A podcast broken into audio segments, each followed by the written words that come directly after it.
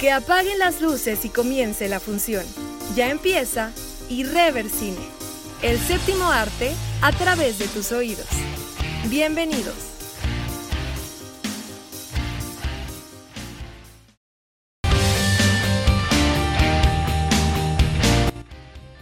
Hola, ¿qué tal? Buen día amigos de Irreversine. Bienvenidos a este ya sexto episodio de este podcast que es el séptimo arte a través de tus oídos. Estamos muy contentos porque hoy es un programa especial. De hecho, desde que empezamos a grabar este podcast, es, es el primer episodio en el que vamos a hacer la reseña de una película que ya se estrenó. O sea, siempre teníamos una temática en especial. Esta vez es acerca de, de una película que se estrenó en Netflix el pasado miércoles 16 de septiembre. De hecho, ya desde la, desde la medianoche ya estaba ahí la, la película. Y hablamos de The Devil All the Time, en español, como le pusieron El Diablo a todas horas. Esta película basada en el libro de Donald Ray Pollock, que es el mismo, la misma persona que sale haciendo la voz en off contando la, la, historia. Vamos a hablar acerca de esto, sobre qué nos pareció, si se nos hizo buena o mala, las actuaciones, la trama, la dirección, todo acerca de una de las como ya lo mencionamos en uno de los episodios, una de las grandes apuestas de Netflix. Pero antes de, de hablar de esto, de, de, reseñar la película, de dar nuestra opinión, voy a saludar aquí a mis amigos y compañeros de este podcast. Primero saludo a Tania. Tania, ¿cómo estás? ¿Qué onda? Estoy muy bien. Antonio Walter, eh, así es, de hecho, ¿eh? no había quedado en cuenta que vamos a hacer una reseña de un estreno de ahorita. Eh, y pues muy feliz de estar aquí en otro episodio. Así es, la primera reseña lo reiteramos que hacemos en este episodio ya en su sexto, en su sexto capítulo. Walter, ¿cómo estás? Toño, Tania, ¿qué tal? Este, a todos los que nos escuchan, qué bueno que nos acompañen otra vez. Si es la primera vez, pues quédense. Y estaremos dando nuestra eh, opinión sobre esta, esta peliculón. Ya una vez habíamos hablado acerca del tráiler, sí. ¿no? De lo que era, pero ahora sí ya la, sí. ya la vimos. Eh, tal vez ustedes, eh, vamos a tratar de, de dar los, los menos uh -huh. spoilers que se pueda, ¿les parece? Vale. Para que los que nos están escuchando, pues, eh, quieran ver, le digan, no, pues la veo o no la veo. Y si alguien ya la vio, pues ya, ya va a saber qué onda, pero vamos a tratar de darla sin, sin spoiler, ¿no? Sin contar tanto de la trama, eh, pero enfocarnos en otras cosas. Esta película, como ya le dijimos, es de suspenso psicológico basada en la novela del mismo nombre de Donald Ray Pollock y dirigi dirigida y coescrita por Antonio Campos. También es producida por Jake Gyllenhaal, el actor, pero pues no sale ahí en la película, nada más ayudó en la, en la producción.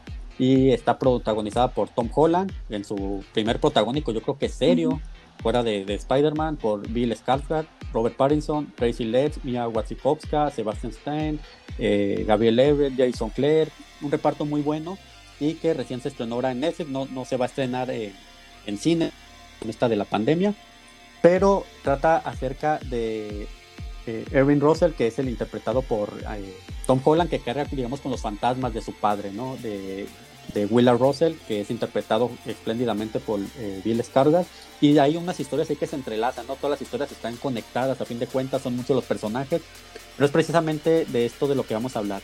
A ver, Tania, de buenas así a primeras, así de bote pronto, ¿qué, qué te pareció esta película? ¿Cuál es tu opinión?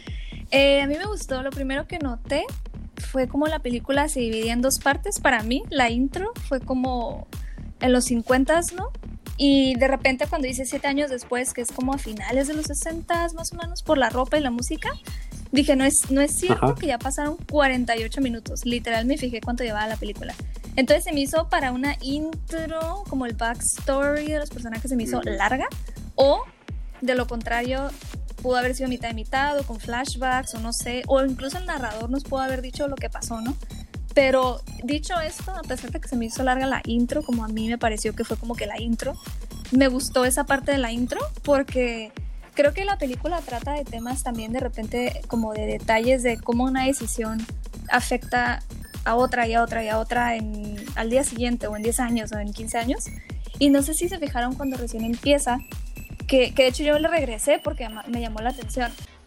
Hacen como esta parte del efecto mariposa, porque cuando llega Ajá. Bill Skarsgård, ¿no? El personaje, al diner después de regresar de la guerra, esto no es spoiler, ¿eh? porque literal pasa los primeros cinco minutos, así que él llega y se sienta en el diner, pero el fotógrafo se iba a sentar ahí, el fotógrafo es el que le cede el lugar, le dice, ok, soldado, siéntate, no sé qué le dice, pero cuando él se sienta ahí en, el, en la barra, por eso conoce a la mesera y al final de cuentas se casan. Y el otro fotógrafo conoce a la otra mesera que al final de cuentas también terminan juntos.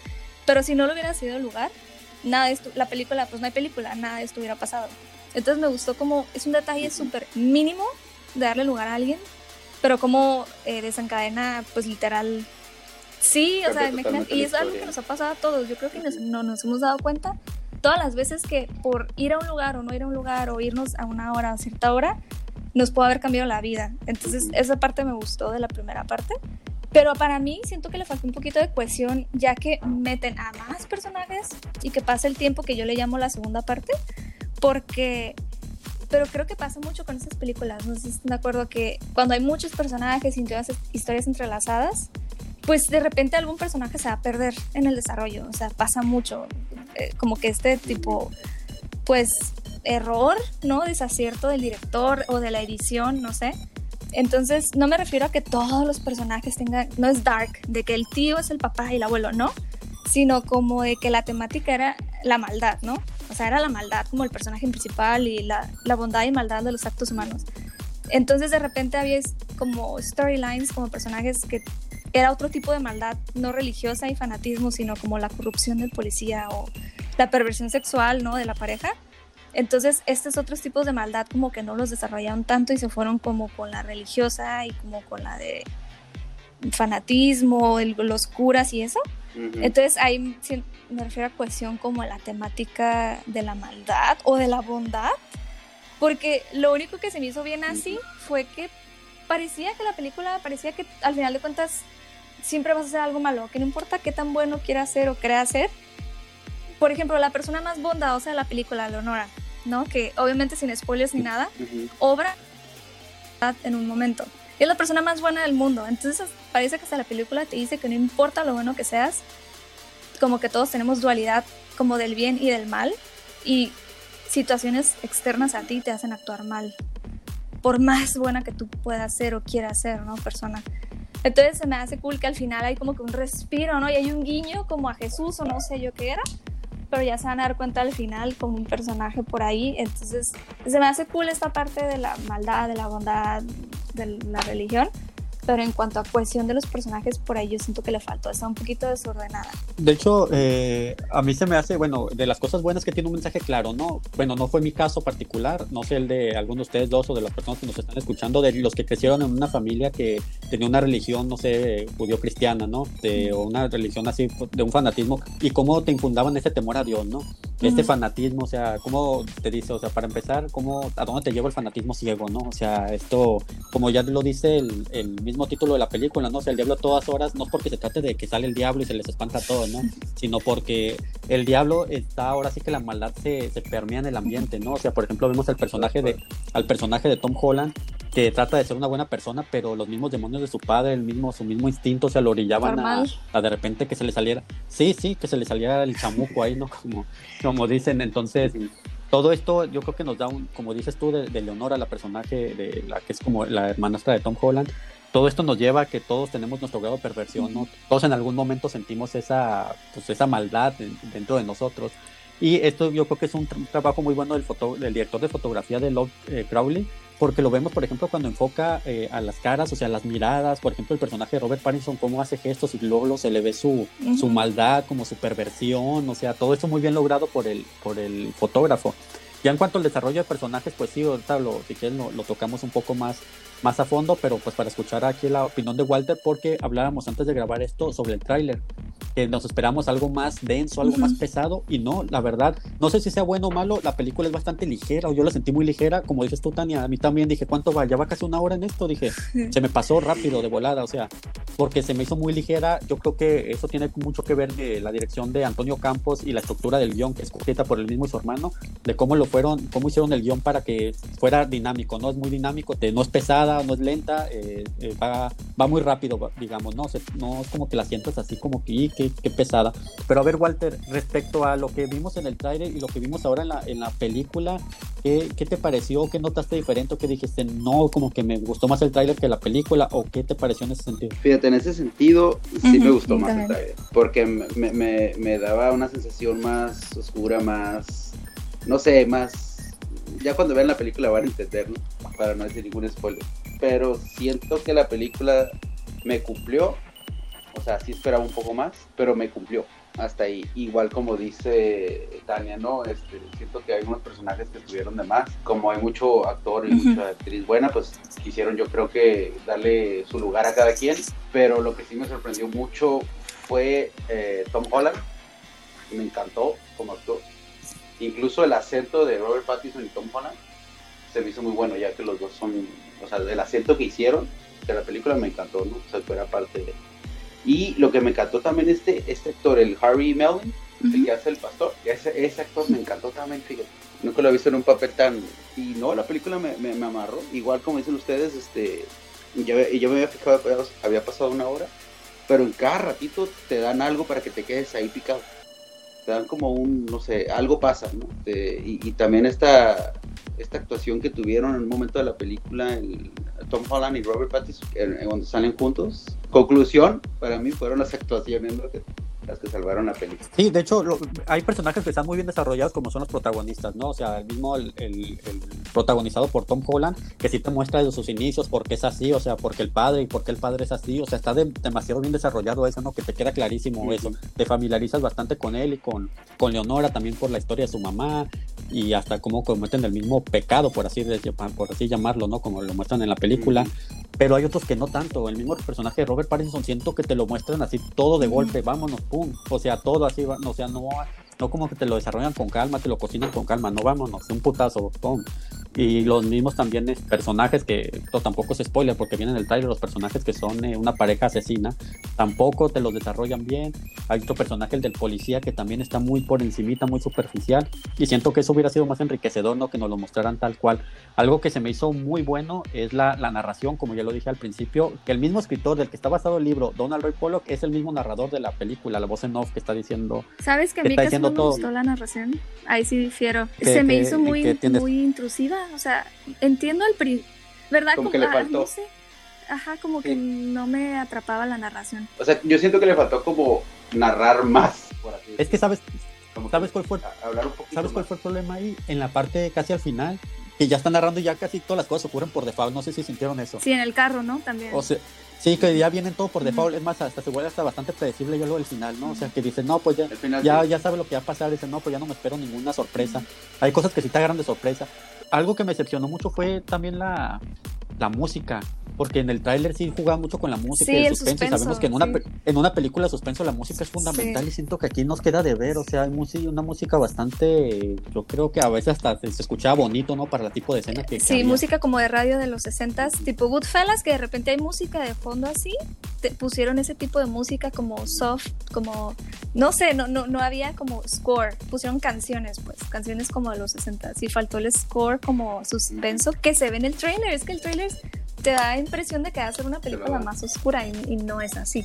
Sí, totalmente, o sea, no, no, no sé si, bueno, hablando de un poco de eso, y ya hay más en general, Tania, ¿qué, qué, para ti qué te queda de ver entonces esta película? Lo único que me debe sería como la cuestión de la temática con los personajes, y entonces es que es bien difícil que todo, a todos los personajes los desarrolles y le des su lugar en dos horas, pues, y eso que dura más de dos horas, o sea, yo sé que es difícil, así que tampoco voy a ser como que muy exigente. Creo que le faltó suspenso. Con ese tipo de temáticas de maldad, de fanatismo, de religión, pudo haber más suspenso o personajes más malos, no sé. Pero algo que me gustó fue, pues la temática, aunque haya sido en los 50 y lo que sea, creo que es igual, o sea, es, no sé, sigue estando aquí todavía presente como esa parte mala, ¿no? De las personas. Y lo que dice Walter, las actuaciones también creo que salvaron la película mucho. Y creo que, como dijo él, que, que le querían dar su lugar a los actores, ¿no? De que, bueno, para que tengan más tiempo en cámara, no sé, pero pues el personaje en sí no estaba tan desarrollado. Es que es una historia que es para centrarse más en los personajes que en la misma historia, ¿no? Y lo logra con algunos, pero no con todos. Yo creo que por quererle darle gusto a todos los actores, como ya lo mencionas tú, pues no terminas dándole gusto, ahora sí que a nada, salvo a, a, los protagonistas. Y ahora, para pasar con Walter, mi principal problema de todo, de toda la película, es que se me hace una película plana. ¿A qué voy con esto? Que no le noté nunca un arco dramático. Mm. O sea, toda la película me pareció igual. Eso fue mi problema. Bueno, es una percepción personal que se me hizo extremadamente plana. O sea, no noté un momento en el que Tom Holland sintiera realmente, por ejemplo, un dilema en hacer o no hacer lo que iba a hacer o lo que quería hacer. Lo decidía muy rápido. Creo que al principio no era tan plana. Creo que se hizo plana ya con la segunda parte. Siento que al principio sí. Cuando sale Tom Holland, precisamente. ¿no? Ajá, eh, la historia de él que es cuando toma un... Es cuando yo dije, a ver, ¿cuánto lleva la película? Porque la primera se me hizo con como más arcos y ya creo que después sí estuvo un poquito plana, entonces. A ti, Walter, ¿en qué, en qué te queda de ver esta película? Fíjate, ahorita que se hizo plana, a mí se me hizo predecible al final. Bueno, lo último, los últimos, los últimos 45 minutos se me hizo muy predecible. Pero fíjate lo que me, lo que me quedó de ver la película, yo creo que pues lo que platicábamos, ¿no? El, desarrollo de, de, algunos personajes como el de Robert Pattinson me hubiera gustado ver mucho más, más por la actuación que estaba haciendo él, creo que a él le faltó, ¿no? Y como estábamos platicando antes de iniciar, como dice Tania, que hay personajes que, que estuvieron de más, ¿no? Que si los hubiéramos quitado, este, a lo mejor hubiéramos desarrollado otras historias de otros personajes y hubiera quedado súper chingón pero siento que eso, que siento que forzaron de más historias, que no estaban de más. Los que me encantaron también fueron lo de los esposos. Esa historia me gustó, pero e, esa creo que es una historia que me ver gustó. Más, me, ¿no? me hubiera gustado verla más desarrollada, ajá, ver un poco más, pero sí siento que, que hay personajes que pueden haber quitado y pudieron haber hecho una historia o mejor y ver más el personaje este de Robert Pattinson, que creo que fue el que más me gustó a mí junto con la actuación de, de, de, este vato y Tom Holland. Y también de Bill Skarsgård. Sí, de hecho sí. Ah, no, no. Para mí él es el que se lleva la película. ¿Sí, no? Sí, claro, claro, claro. Todos hicieron su personaje. Ajá, sí, sí, sí. Incluso la, la que sale la, la como asesina, uh, Really Kehoe, esposa del actor australiano Jason Clarke. Se me hizo que ella también, a mí se me hace que ella se llevó la película. Me encantó cómo sale ese personaje. Digo, me hubiera gustado ver más de todos, ¿no? Pero esa creo que ella fue la, para mí que se llevó. Miren, a mí me gustó la actuación de Tom Holland. En el trailer esperaba ver un poco más, que eso era más diabólico, más violento y bueno, eh, me gustó la actuación porque siento que es lo que le pidió el director Antonio Campos, ¿no? Que fuera como, como que dubitativo, como que quiero ser bueno, pero me está ganando el diablo que traigo adentro y que me lo heredó mi papá y por todo lo que vi. Entonces a veces se pasaba que era como que un niño berrinchudo, ¿no? O sea, parecía pensar más que era un muchacho así, este, puberto que está en la, que tiene un berrinche, que realmente fuera una persona así mala, diabólica, pero pienso que cumple, ¿no? O sea, ya por lo que ves, dices, infieres que Antonio Campos le dijo, ¿sabes qué? Quiero que seas este tipo de personaje, que seas así. Y pues además de que está bien, o sea, que agarre ese tipo de, de, personajes, ¿no? Porque, por ejemplo, para quitarle esa estructura de niño que trae. Pues si vas a agarrar un personaje así, me encanta, por ejemplo, también lo vemos fumando, yo lo veía fumar y no me lo creía todavía.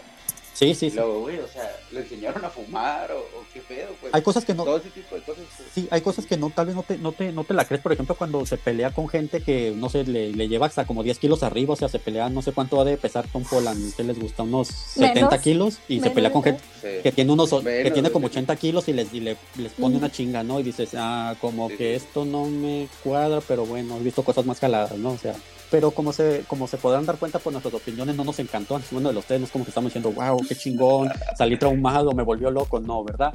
Entonces les parece. Si me preguntan a mí, yo les digo, véanlo.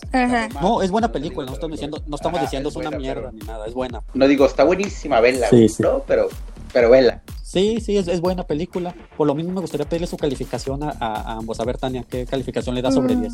7.2, para que no digan. 7.2. Ok, Walter. Yo le doy un 7.5. Yo creo que voy a hacer más. Yo le doy un 6.5.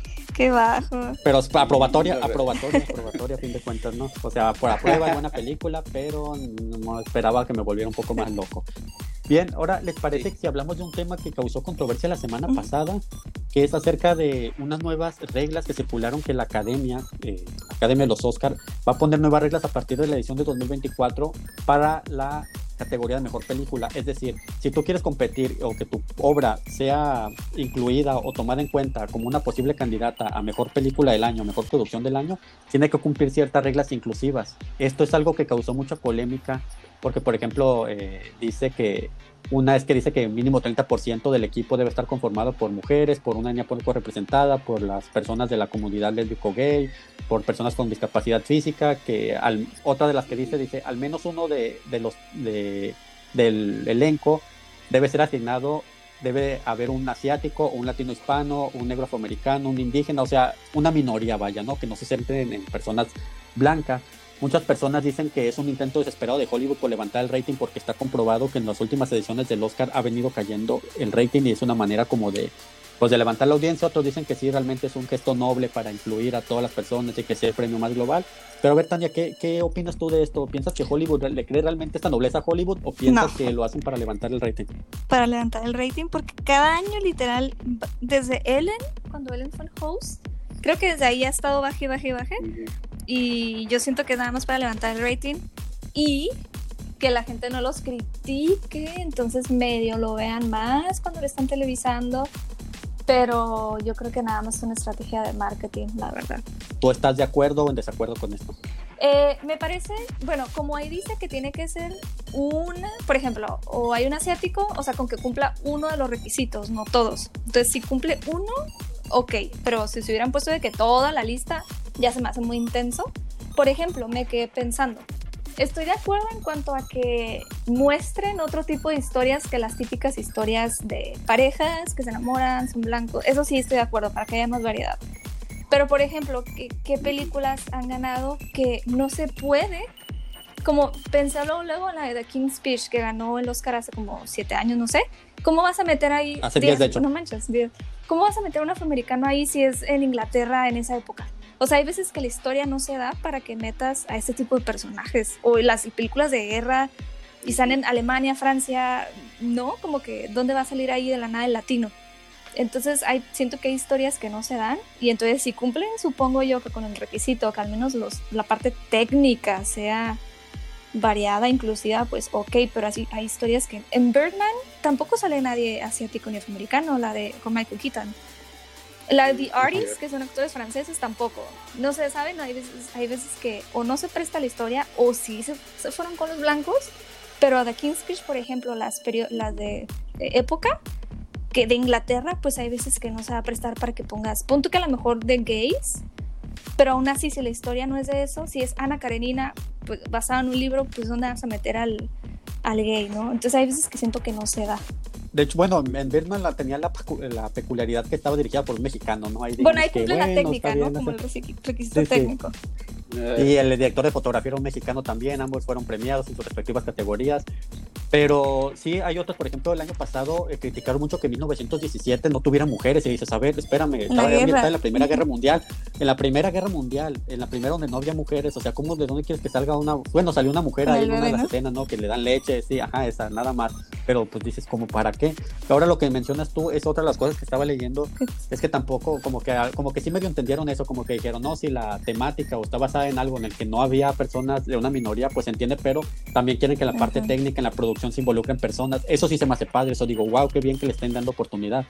Pero también que no lo forces, por ejemplo, si hay un si hay un escritor, un guionista que es un chingón eh, para hacer guiones, pero es discapacitado o es un, director de música, el que compone la música es ciego, pero es muy chingón, va a tener trabajo sí o sí, no necesitas darle trabajo por fuerza, ¿no? Ahora otra cosa, eh, eh, a lo largo de los Oscars yo creo que ha habido mucha polémica porque no siempre se premia la mejor película, ¿no? Siempre se van por otros lados pero, por ejemplo, una película como El Padrino, ahorita en estos tiempos no la tomarían en cuenta porque no tiene nada de eso. No dirías, o sea, pues, es una joya, yo creo que de las mejores películas de la historia y no, no sería tomada en cuenta. Ahora, vamos a suponer antes de pasar con Walter, supongamos que Walter es director de, es el director de una película y presenta la suya con una inclusión que sí cumple con todo esto, pero su película es mala o buena seca. Y por el otro están Martin Scorsese, está Quentin Tarantino, por ejemplo, con obras notables como en su mayoría de ocasiones entregan. Y van a premiar a Walter solamente porque, porque él se está haciendo inclusivo. Y Walter, pues. está diciendo que no hace buenas películas. O sea, imagina, imagina ese escenario. Pero a ver, Walter, ahora sí ya para pasar contigo, ¿tú le crees esto a Hollywood? ¿Estás de acuerdo en esto, en estas medidas que van a tomar? Pues mira, no le creo nada. No, o sea, no, nadie le cree porque yo creo que están como orillados, obligados. Es que lo están casi forzando a hacerlo. Está bien, ¿no? Que lo hagan. Eh, me hubiera gustado pues que les hubieran metido un poco más de presión para que abrieran más eso. Pero como dice esta Tania, ¿no? no todas las películas pueden traer la misma la misma producción con esa gente, ¿no? O sea, no puede haber no, una película de, Inglaterra en aquellos tiempos pues no va a haber personas de color o gays o depende, ¿no? De muchas cosas, pero si no les quiero ni madres, güey, y siento que los están forzando totalmente.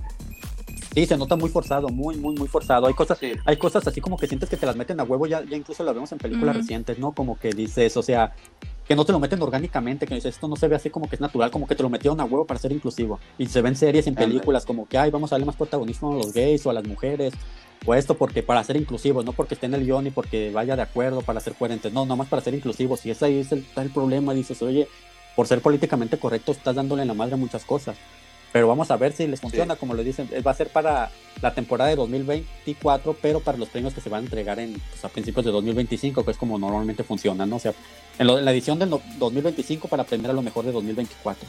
Es todavía, pues le queda rato, yo creo que van a tomar en cuenta que hay muchas producciones que ya se están haciendo para, pues, para las ediciones de 2022 o 2023, entonces yo creo que por eso se van a esperar unos años a ver si les funciona, porque ya hemos visto que ha habido boicot de los afroamericanos, ¿no? Que dicen, no, es que no hay nominados de gente de color, y por eso Spike Lee fue uno de los que una vez este boicoteó y no quieren ir. Igual Will Smith, Will Smith creo que también era uno Sí, pero él sí es, él sí es, es malito, malito, entonces él sí no creo que, como que no le, no, no, le hemos visto así como que una actuación que digas, ah, esta se la metía Will Smith, es un actorazo, no, él no creo. Todavía Spike Lee pues sí ha hecho mejores películas, pero Will Smith creo que no, no le recordamos una obra así que tú digas, aquí se la rifó actorazo Will Smith, no sé si estén de acuerdo conmigo. En la de Alien bien. Es la que iba a decir. Ahí sí me gusta. Ah, pero así como que tú digas de una actuación así que tú digas, eh, bueno, es mi opinión al respecto. Digo que la de este, no, es que no, o sea, no es, del, no, es no es Denzel Washington, por ejemplo. Si, Denzel, si Denzel Washington no tuviera ningún Oscar, no. yo sería el mismo de reclamar. No es una persona afroamericana, pero es un super mega actorazo, ¿no? O sea, por ejemplo, si fuera él. La de Fences. Sí, no, la de. La de Training Day, por ejemplo, cuando se ganó el Oscar, que dices, o sea, es un, ah. es un villano que te cae gordo, pero dices, wow, qué, qué actuación tan magistral, ¿no? Por ejemplo, sí, sí. Totalmente, pero bien amigos, ahí ustedes se, forman su propia opinión al respecto de estas reglas de la academia, si son es un gesto de nobleza y de inclusión o simplemente una manera desesperada de, por levantar su rating. Hasta aquí es nuestro sexto episodio, nos queda más que pues agradecerles por, por quedarse hasta aquí y por, por aguantarnos. Y también nos gustaría que en, comentarios que nos digan ahí en nuestras redes sociales para que nos sigan también en Irreversina en Facebook, en Instagram y en Twitter, qué les pareció de Devil All the Time, eh, o si no la han visto, qué expectativas tienen y también que nos den su opinión acerca de esto, si realmente es, le creen a la academia bien. Pues Tania, muchas gracias. No, pues gracias por, por escucharnos. Nos vemos la próxima semana y espero que les haya gustado este episodio. Walter, muchas gracias. No, gracias, Tania. Toño, lo esperamos la próxima semana y muchas gracias por escucharnos. Así es, eh, no, no se olvide pues de seguirnos dando clic ya sea en Spotify, en Apple Podcasts, en Google Podcasts, en Encore, en Overcast, en Radio Public, en muchas, muchas, muchas más. Y le reitero de seguirnos en nuestras redes sociales. Estamos en Facebook, en Instagram y en Twitter como arroba irreversine, así nada más. Y ahí nos puede encontrar. Pues muchas gracias de nuevo y aquí nos escuchamos el próximo viernes. Hasta luego. Hasta luego. Hasta luego.